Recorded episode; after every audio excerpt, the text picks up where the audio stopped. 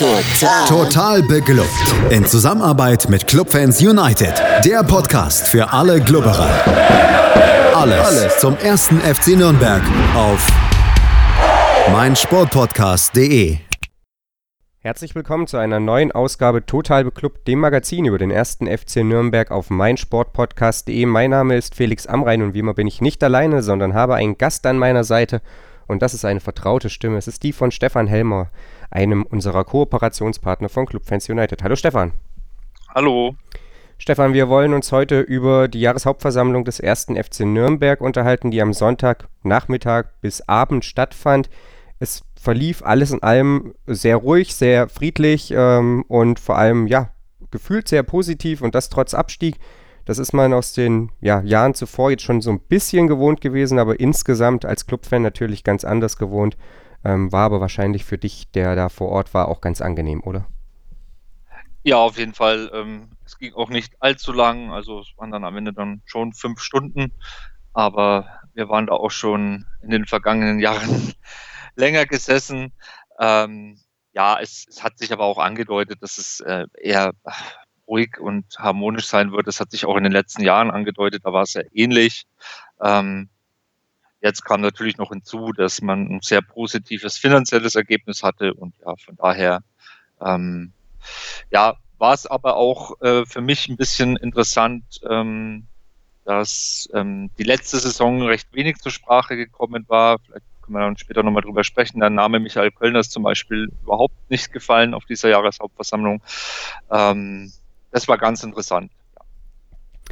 Lass uns mal mit dem finanziellen anfangen. Das dominiert jetzt auch die Berichterstattung, ist aus Sicht des ersten FC Nürnberg nach Jahren, denen der finanzielle Kollaps bevorstand, halt auch einfach irgendwo die Prämisse Nummer eins.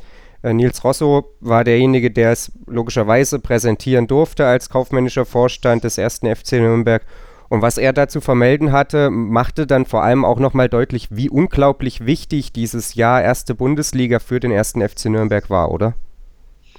Ja, ganz klar. Also der größte Batzen war natürlich ähm, die TV-Gelder. Da hat man in der ersten Liga, glaube ich, oder in den vergangenen Geschäftsjahren plus von 18,2 Millionen. Ähm, das ist schon ein Riesenbatzen. Das ist äh, mehr als das Doppelte. Ich glaube, im Vorjahr waren es 16,5 Millionen. Jetzt hat man nochmal 18,2 dazu gemacht. Also ähm, das ist schon mal richtig ordentlich gewesen. Insgesamt, glaube ich, 34 Millionen TV-Gelder oder fast 35 Millionen die Werbeanträge natürlich höher, die, die Spielerträge natürlich höher, äh, ganz klar. Ähm, ja, aber natürlich der größte Batzen war dieses, waren diese TV-Gelder und ähm, ja, wie du schon gesagt hast, das sieht man, wie wichtig diese, diese erste Liga eigentlich ist. Ja, ähm, du hast es angesprochen, TV-Gelder waren das eine. Insgesamt war natürlich dann vor allem am Ende auch die Bilanz interessant für die Club-Fans. Äh, es gab ja durchaus auch Erstligajahre unter Martin Bader, die äh, am Ende trotzdem nicht unbedingt mit einem Plus abgeschlossen wurden, aber der erste FC Nürnberg hatte sich das auf die Fahnen geschrieben in den vergangenen Jahren und hat das auch in der ersten Bundesliga ja, weiter gnadenlos durchgezogen. Insgesamt war dann die Bilanz so, dass der Club äh, einen Umsatz von 72,9 Millionen Euro erwirtschaftet hat und damit ein unfassbares Plus gemacht hat, 28,5 Millionen mehr als im Vorjahr. Das ist natürlich eben auf die von dir angesprochenen TV-Gelder zurückzuführen, aber eben nicht nur. Ähm, ja, unterm Strich blieb ein Überschuss von 8,1 Millionen und ähm, daraus resultieren dann auch äh, ja, eine mehr als Halbierung der Schuldenlast. Der 1. FC Nürnberg äh, ist immer noch mit 8 Millionen in der Kreide, aber der Weg, wenn wir jetzt auch uns ein bisschen zurückerinnern, unter Meske, äh, der der den Club ja wirklich mit einer horrenden Schuldensumme übernommen hat als kaufmännischer Vorstand, der ist ganz klar positiv und zeigt mehr als in die richtige Richtung. Und äh, wenn es sich in ähnlichen Bahnen weiterentwickelt, äh, werden wir ja, in den nächsten zwei, drei, vier Jahren den ersten FC Nürnberg wahrscheinlich schuldenfrei erleben, oder? Ja, du hast das Eigenkapital noch vergessen, das von null, von null Eigenkapital in der Vorsaison auf äh, 8,6 Millionen gestiegen ist. Also das ist, glaube ich, das erste Mal seit Jahren, dass der Club wieder Eigenkapital hat. Ich glaube, das erste Mal seit 2008. Ja, genau. Ja, also das ist schon mal eine Hausnummer. Ich meine, 8,6 Millionen ist jetzt auch nicht die Welt, aber äh, wenn man die vergangenen Jahre beim Club sieht äh, und äh, das gegenüberstellt, dass es zuletzt 2008 der Fall war, dann ist es schon mal sehr bemerkenswert. Ähm, ja. Ich weiß jetzt nicht, was war deine letzte Frage? Es war, ich hatte gefragt, dass äh, der Trend ja wohl eindeutig in die richtige Richtung zeigt und das wahrscheinlich ja. von Nils Rosso auch so äh, herausgestellt wurde.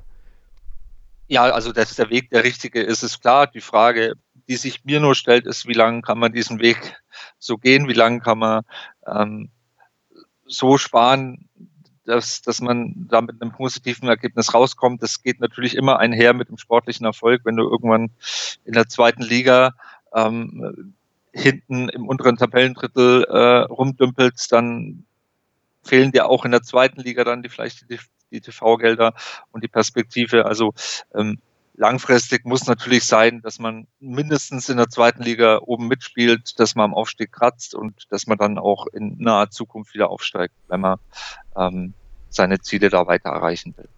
Da sprichst du was an. Nils Rosso hat ja als mittelfristiges Ziel erklärt, dass der Umsatz 100 Millionen Euro betragen soll. Ähm, nur zum Vergleich, dass äh, ja der jetzige Rekordumsatz ist wirklich schon ein, ein, deutliches Plus verglichen mit dem Rekord vorher. Und äh, den, da will man ja quasi nochmal ein Drittel draufpacken. Das wird nur gehen, wenn man dauerhaft sich in der ersten Liga etabliert, oder? Ja, also ähm, das kann nur gehen und ich glaube, diese 100 Millionen werden in der ersten Liga auch nur maximal der Startumsatz sein können. Aber er hat es auch erklärt, ähm, was man investieren will, dass man halt in, das, in, in Steine und Beine investieren will, quasi in, in die Infrastruktur ähm, am Pfalzner Weiher und natürlich auch ähm, in die, in die Spieler und in das NLZ, weil darüber kann es gehen. Das haben wir in den letzten Jahren immer wieder gesehen. Wenn man äh, im Jugendbereich gut arbeitet, dann kriegt man auch mal höheren Durchlass ähm, in den Profibereich und dann kriegt man vielleicht auch aus der eigenen Jugend den ein oder anderen guten Spieler, den man dann ähm, wieder zu Geld machen kann. Ähm, anders geht's momentan nicht beim ersten FC Nürnberg und das ist für uns eine ganz, ganz wichtige Einnahmequelle. Du sprichst das an, äh, Spielerverkäufe sind natürlich ähm, für einen Verein wie den ersten FC Nürnberg eine unglaubliche Einnahmequelle. Das nur zur Ergänzung noch, also die Verkäufe von Tim Leibold, Everton und auch Eduard Löwen werden erst im nächsten Geschäftsjahr dann auftauchen. Ähm, und damit lass uns mal so ein bisschen in die sportliche Geschichte reinkommen und das ist dann ja auch was, was du schon so ein bisschen angesprochen hast.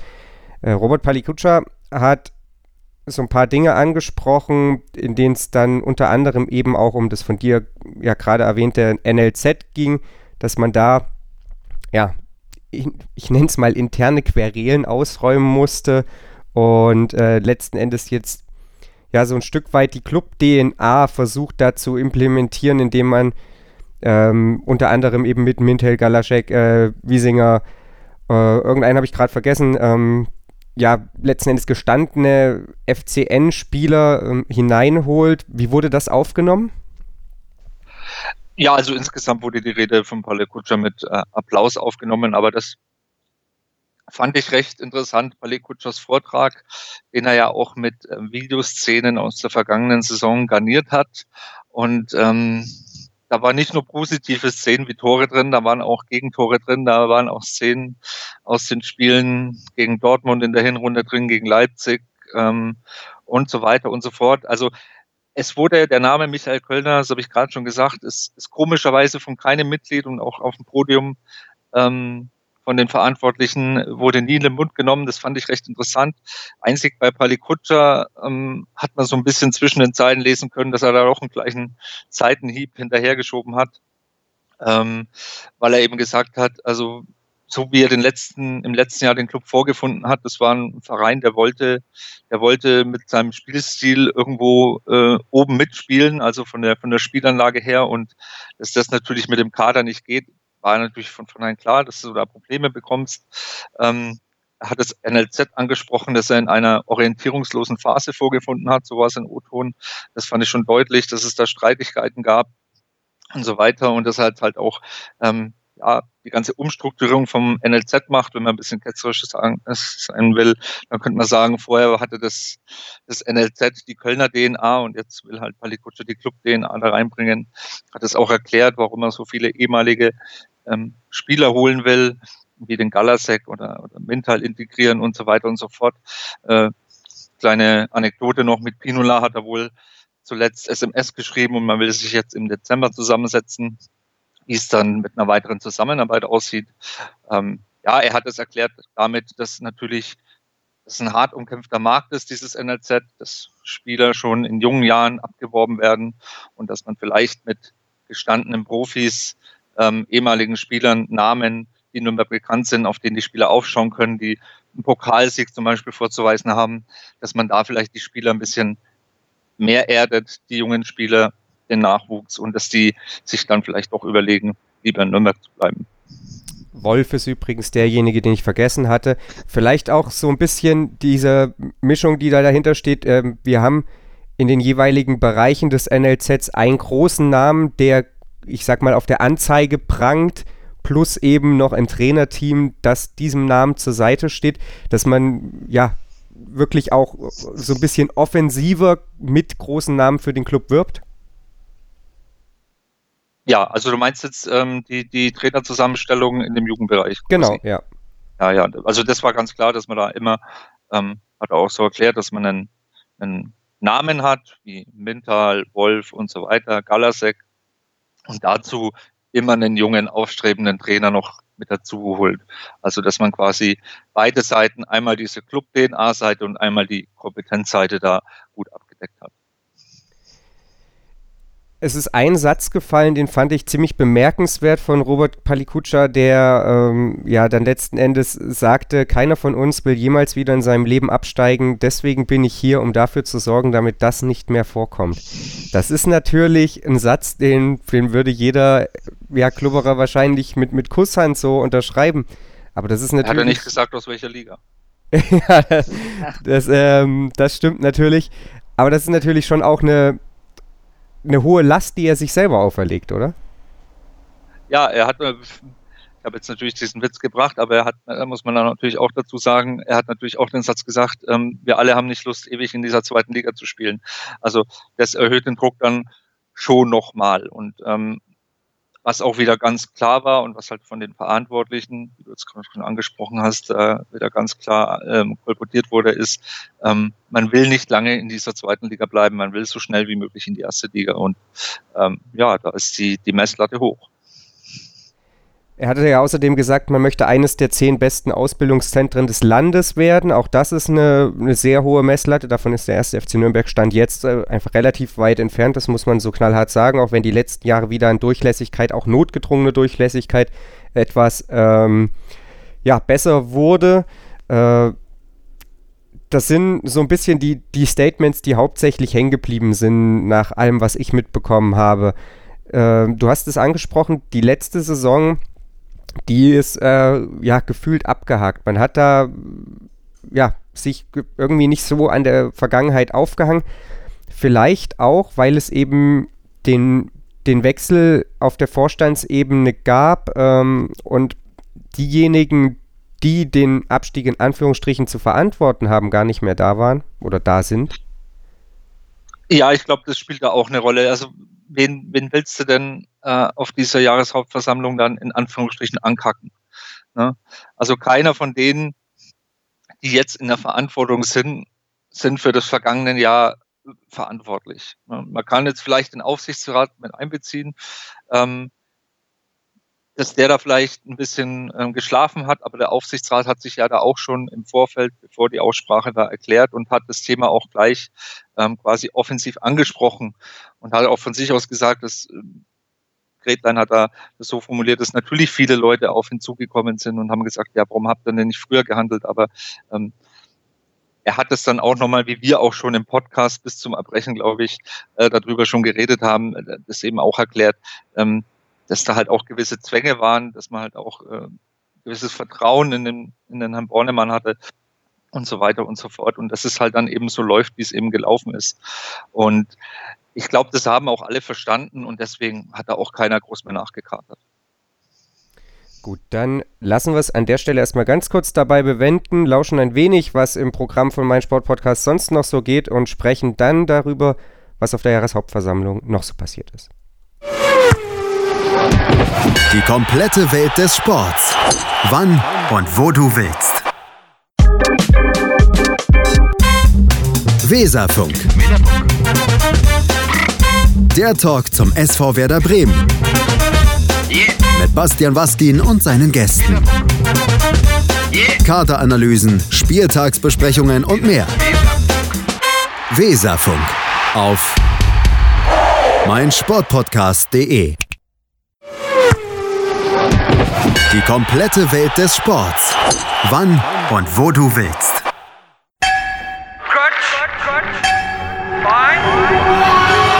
Vorpass. Vorpass Spezial. Der Podcast zur Rugby-WM in Japan. Ab dem 20. September liefert dir Andreas Thies mit den Experten unseres Rugby Talks Vorpass alles rund um das Rugby-Event des Jahres. Wird Neuseeland zum dritten Mal hintereinander Weltmeister? Wer kann die All Blacks gefährden? Und kann Gastgeber Japan auch 2019 überraschen? Seid dabei, wenn Vivian Bahlmann, Donald Peoples und Georg Moltz die Rugby-WM für dich analysieren. Vorpass Spezial auf meinsportpodcast.de.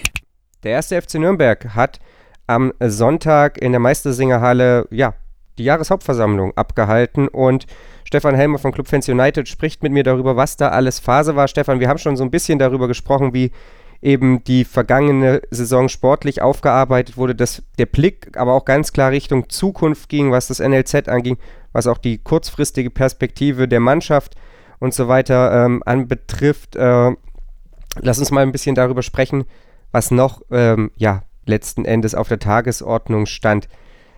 Es sind unter anderem ein paar Dinge in der Satzung geändert worden, äh, die teilweise vom Aufsichtsratsvorsitzenden Dr. Thomas Kretlein selbst angemerkt wurden.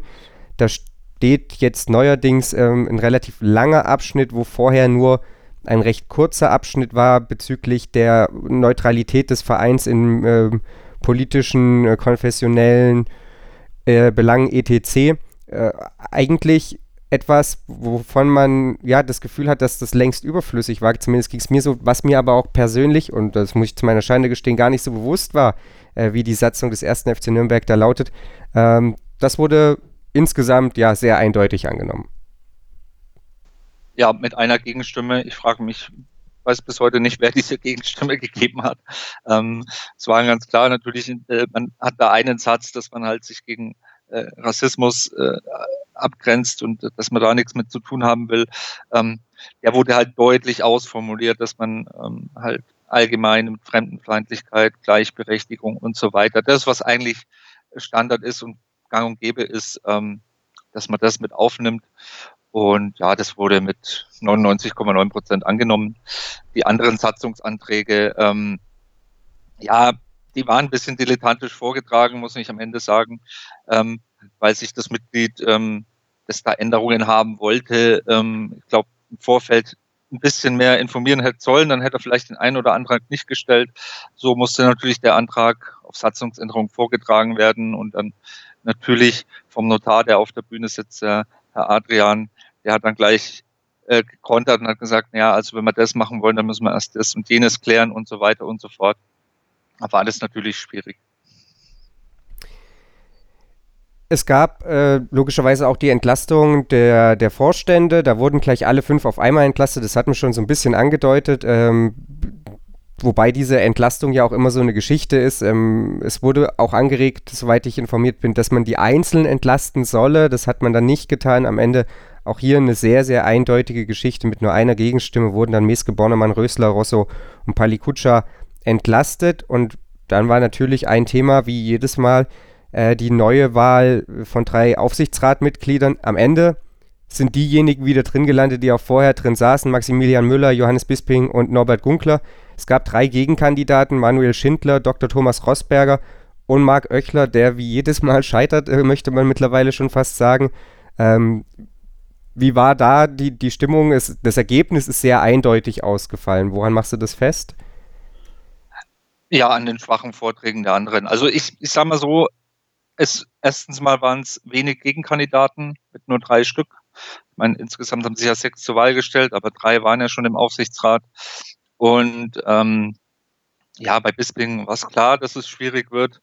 Ähm, Beim Max Müller war es auch klar, dass es schwierig wird. Die können sich alle gut ausdrücken, die können, die sind eloquent, ähm, die, die sitzen jetzt da schon drei Jahre, die haben einen guten Job gemacht, ähm, die haben sich nichts zu Schulden kommen lassen.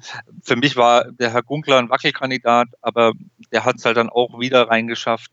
Ich glaube, weil er einfach schon da war, hat sich auch nichts zu Schulden kommen lassen. Ähm, das, das Ergebnis des Vereins war insgesamt gut. Warum sollst du dann einen Aufsichtsrat quasi abwählen und gegen einen anderen ersetzen?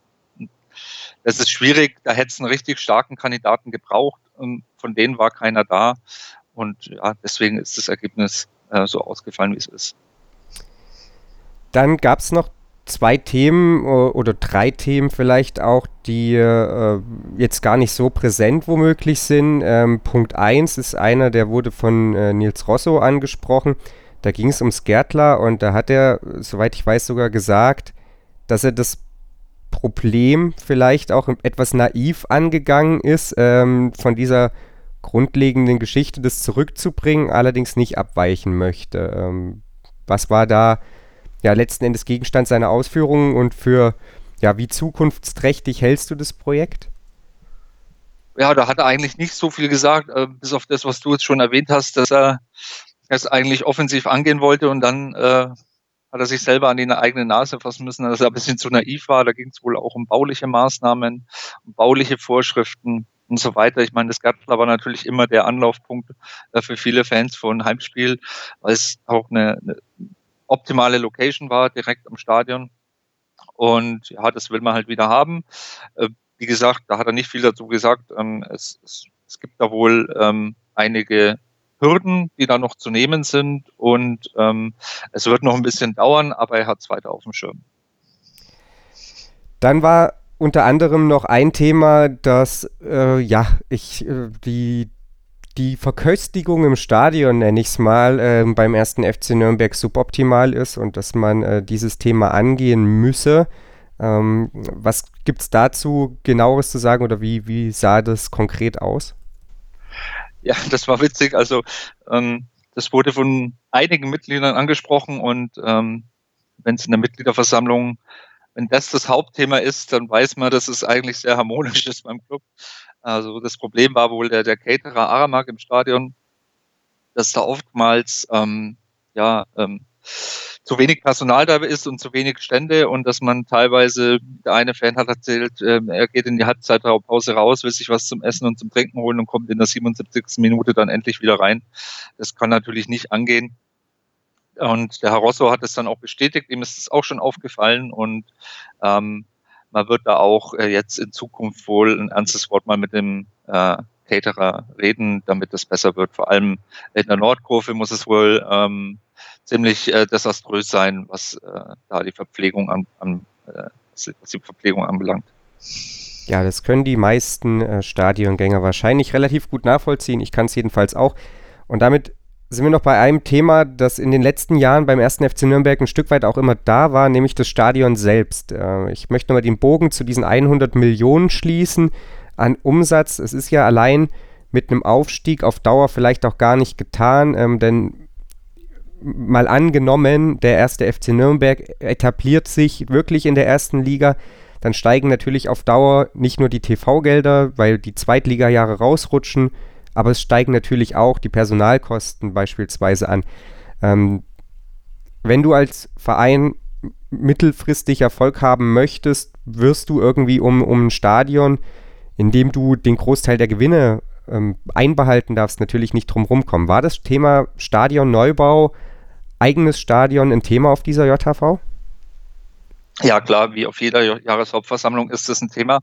Ähm, Früher hat es ja immer Martin Bader schon vor der Jahreshauptversammlung ein bisschen so lanciert, das Thema, um, um da mal ein bisschen eine positive Stimmung zu schaffen. Ähm, Fakt ist, dass bis jetzt gar nichts passiert ist, dass das alles noch in der Schwebe ist.